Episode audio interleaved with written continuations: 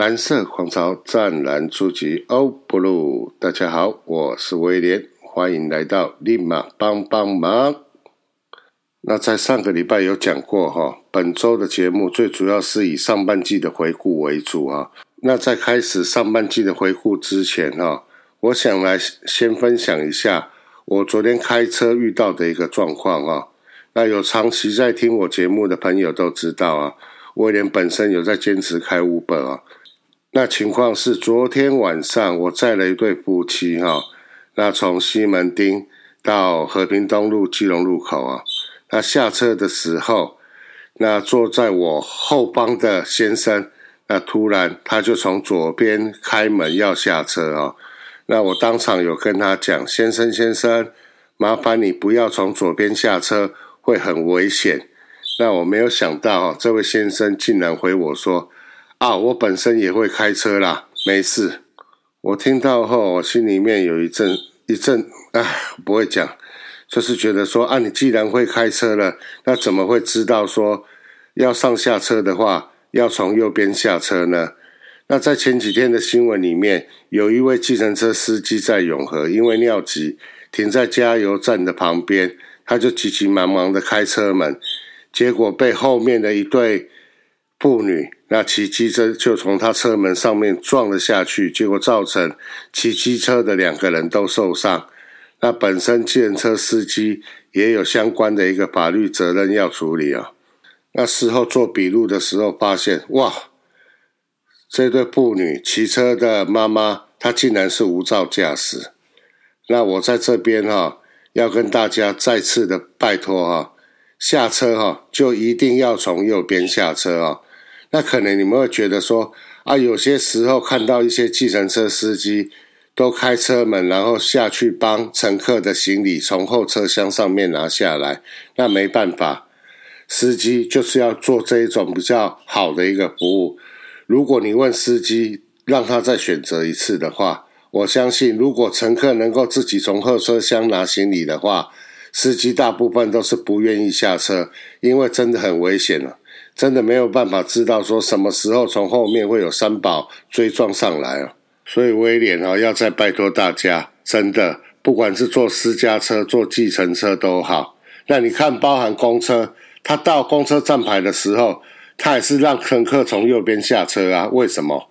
就是安全呐！大家真的这个搭车的小细节要注意。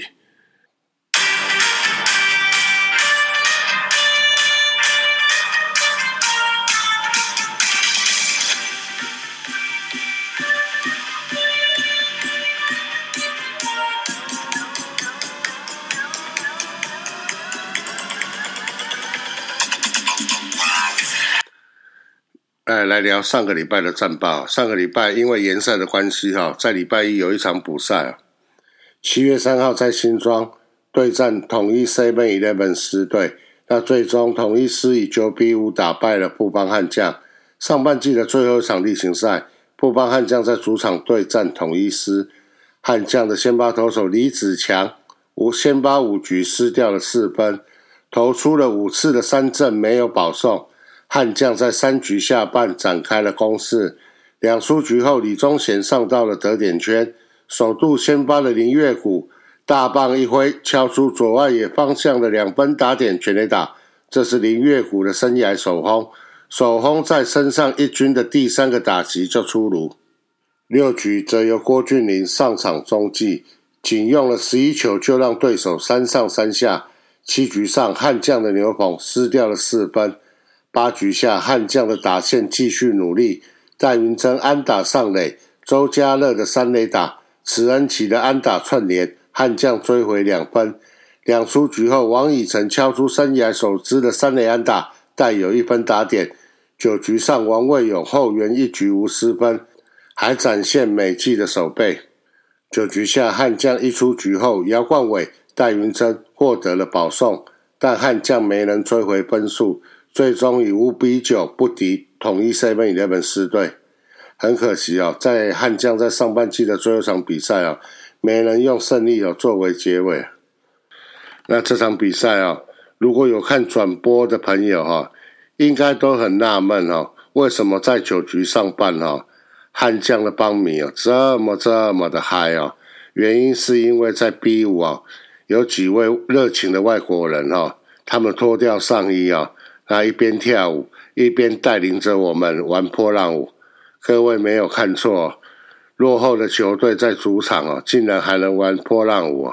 那实际进场的人大概四千人左右。那这场比赛啊。一边就在王卫勇的好投，一边就在内野在玩波浪舞的状况下，哈，为各位示范了最佳的超越胜负的感动啊！邦米真的很豁然开朗。胜负重要吗？重要，但是来到球场玩的快乐也很重要。如果能够赢球，然后又玩的快乐的话，那就是最好的 ending 了。那可惜。在这一场上半季的封关之战哦，悍将还是没有办法赢球。那在休赛期的这两个礼拜啊，也就是啊上下半季中间隔着的这两个礼拜，悍将的一军还是没有闲着啊。那几乎就是整队拉到二军啊，去参加二军的比赛啊。那打到今天为止啊，那录音的时间为礼拜天哈。那目前是按中信兄弟在比赛啊。这一场比赛的先发投手是安德胜啊，那目前还是暂时领先中信兄弟的二军啊。那有些人觉得说，那为什么在这两个礼拜，为什么不干脆让二一军的球员好好的休息啊？那威廉，我的想法是哈，上半季的成绩打得这么的差，垫底啊，那垫底的球队是没有资格在那边说要休息的啊，让二军他们去实战。比赛啊，我觉得是刚刚好而已啊。与其哈在二军基地啊，那练打击、练手背，那不如你让球员去选的话，我想他们也是选啊。我要直接在二军比赛去找手感了。那这一场比赛另外还有两个焦点啊。第一个焦点是阿德，他终于以先发捕手的形态啊下去比赛了。那第二个重点是啊。那林月谷又在这场比赛敲出了全垒打。林月谷其实，在威廉我的心里哦很重要。为什么？因为他虽然目前在一军都是守二垒啊，但是事实上在二军的比赛里，他也可以守游击啊。那如果说他练得起来的话，那至少在下半季，我帮的游击啊，除了林子伟之外，子伟是我自己幻想的啦。除了子子伟之外哦。还有刘俊豪、林月谷、池恩奇，还有甚至王把都可以用哦。我们常常在讲哦，啊，布邦的游击是个洞哦。我想经由这些实战练习哦，慢慢慢慢，这个洞它的直径越来越小了。那至于阿德的重要性哦，我想如果就算他不能够在一军蹲补哈，那至少在 DH 上面可以提供给球队哦。另一个不错的一个打击选择啊，那近期球队的另一个好消息啊，就是悍将哦已经签下 WBC 意大利队的投手啊，新羊头伍兹啊，那预计在本周会抵台。讲伍兹啊，可能邦迷或许对他是很陌生啊，但是如果讲今年三月啊，在 WBC 比赛中，中华队对意大利比赛时被部长敲全垒打的那位投手。我想大家应该印象就会很深刻啊，没有错，就是他。布邦悍将啊，迎战下半季补强先发战力啊，宣布签下右投手，中文译名为伍兹啊。今年二二十八岁的伍兹啊，小联盟曾经升上三 A 啊，本季曾效力于大西洋联盟长岛鸭队，担任先发出赛十一场，拿下七胜。主投五十九点二局，缴出六十四的三振，防御率三点七七啊！在五月时获选为单月最佳的先发投手。伍兹今年三月曾代表意大利来台湾参加世界棒球经典赛啊，并在对中华队赛事中争中继登板。虽然被部长张玉成呢敲出两分打点的全垒打，但对台湾打者还是拥有相当的压制力啊！那我们就期待他来到台湾之后啊，那尽快的能够上来一军比赛啊。那我也想看到类似像统一狮队这样啊，洋将的无敌风火轮啊。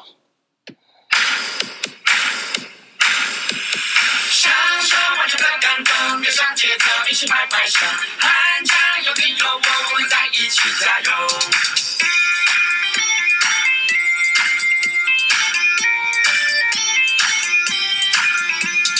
难忘精彩的战局，回味音乐的旋律，期待再一次相遇，我们约好再继续。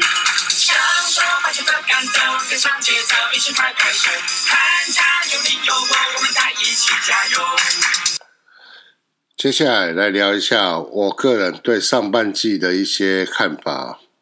上半季会垫底啊，我个人是觉得蛮意外的。我原本是抓在第三名哦，但没想到在最后的十五场比赛哦，只拿到了嗯四十五场比赛前哦，还算有竞争力哦，甚至一度让邦迷们在计算哦，啊赢几场几场就能够追上同一师哦。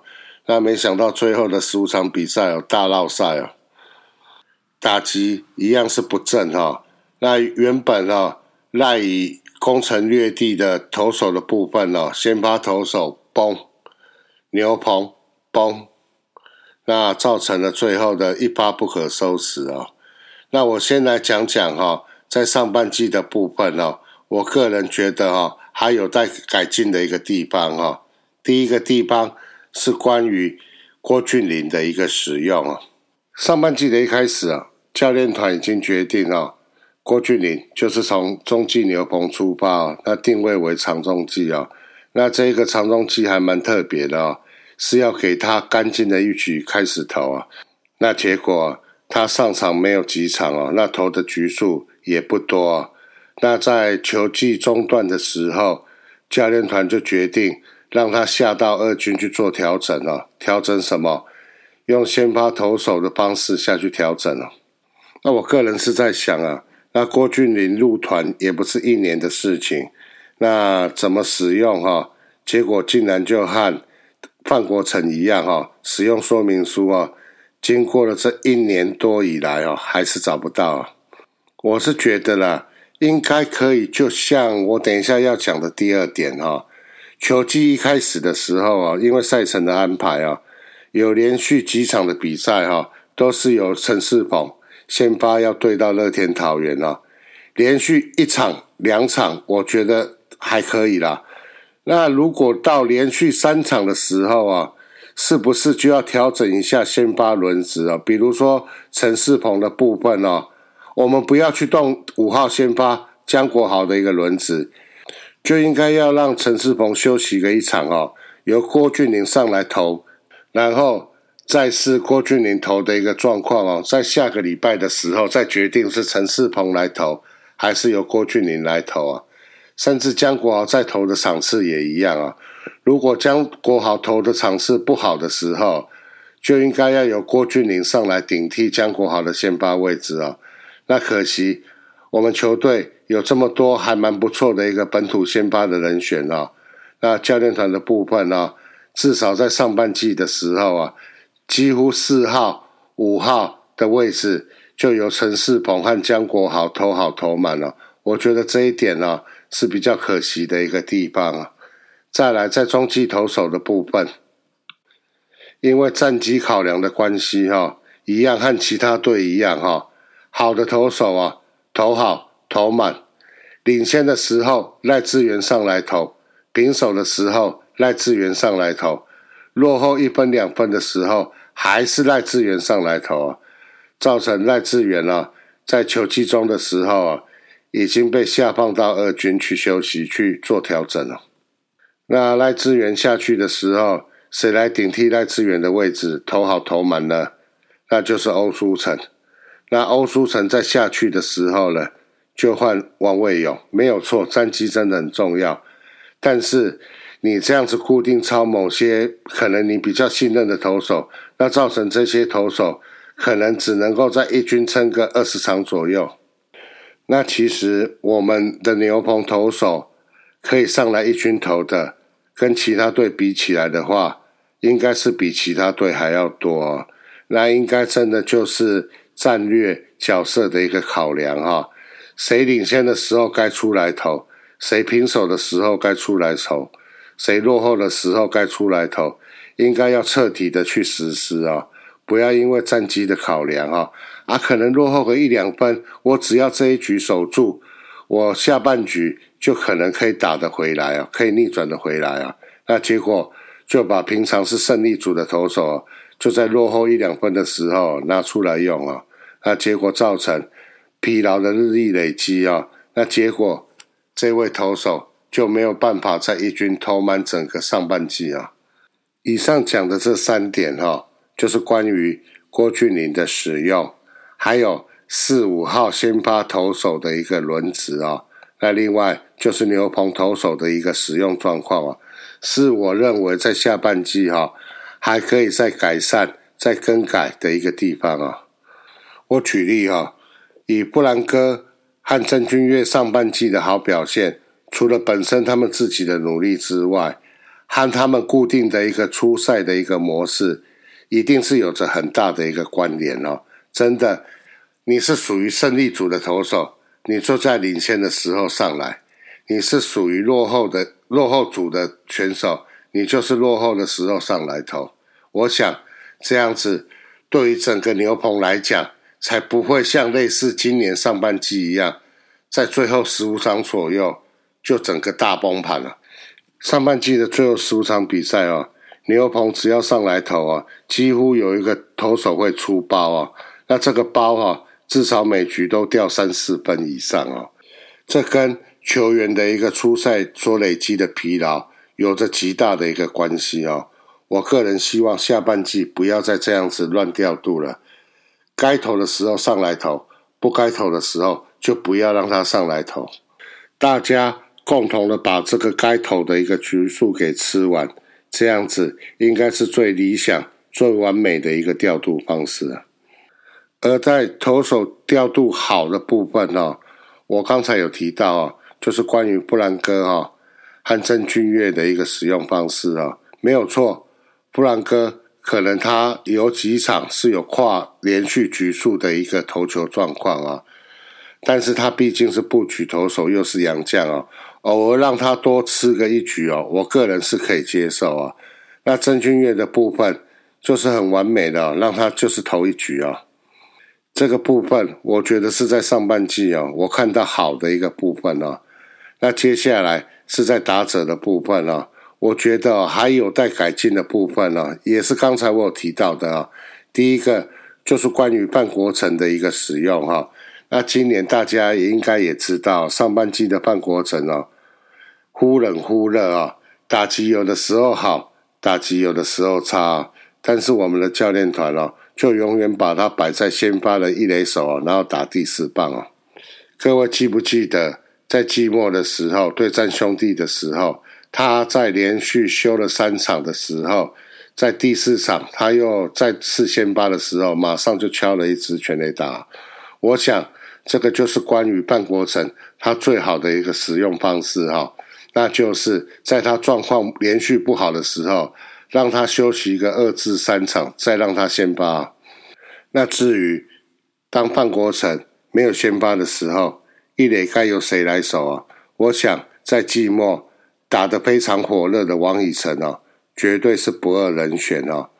那这边我也必须要称，虽然我刚才一直在讲教练团哪边哪边不好，但是我也很开心哈，在季末王以诚状况好的时候啊，把他拉上来了一军啊，让他去做实际的一个一军的一个磨练啊。那事实上他也没有漏气啊，应该是在最后面的这十五场比赛里，不帮悍将打击最火热的那一位男人哦。那只可惜。他上来打的时候啊，教练团几乎都是排他 DH 哦。我觉得应该是要让王以诚打的时候，把他排一垒手，然后让范国成去打 DH，这样子范国成也打得到，然后也休息得到。那王以诚的部分，除了可以练打击之外，也可以练手背啊。那至于在哲轩的部分哈，我相信很多帮民想要听我聊他哈。我认同教练团把他排上先发啊？为什么？因为各位还是可以看到哈，我们的外野的手背哦，真的是残破不堪哦。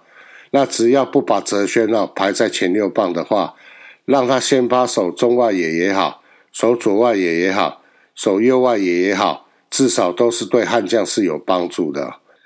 而在季末的时候，周家乐重新上到一军之后，他展现出来的守备能力还有打击能力哈，我是建议教练团哦，可以在下半季的时候啊，把哲轩哦拉到四号外野手的一个位置哈，也就是说哈，在七八九局的时候啊，上来守备啊，上来打击啊，啊让可能打击比较好的队友。在七八九局的时候啊，下去换泽轩上来守啊。以上啊，是我个人对上半季球队表现的一个一点小小的一个看法。那我希望在下半季哈，我之前的节目有讲过哈，重建换血练兵，不代表说战绩一定要差。那下半季我对悍将的期许啊，万一没偷到主委的状况下。我个人希望啊，年度的成绩至少要有第三名啊。那如果有偷到主委的情况下，我觉得应该要有挑战下半季冠军的一个决心哦。最后我补充一下哈，今年的选秀啊，我个人的看法应该要以外野手为主啊，那投手为辅，那接下来是内野手，最后才是捕手啊。那投手的话，尽量要以无伤痛死的为主哈。那各位可以看到哈，那包括郭俊麟，包括黄保罗，包括江国豪，甚至包括王伟勇啊，球员啊，只要一动刀啊，至少从开刀到部件到能上来投啊，至少要一年以上啊。那这开刀下去之后啊。状况有没有办法回复到开刀前呢？坦白讲哈，都还不知道啊。所以在投手的部分呢，拜托请尽量选没有伤病史的。今年的选秀，不管是林家伟或者是林子伟，只要这两位选手能够在第一轮被我帮选到的话，对于我帮的战力提升或者是未来都有极大的一个帮助啊。当然，我个人是希望朱伟能来啊，因为朱伟一来，马上就可以在下半季登场啊，马上就对我们下半季的战绩能有提升啊。希望我的梦想下个礼拜可以成真。以上就是本周的节目啊，请多多进场看球。如果可以，请带着你的家人、朋友、同学、同事一起进场看球。一起来新庄感受超越胜负的感动。我们下周见，拜拜。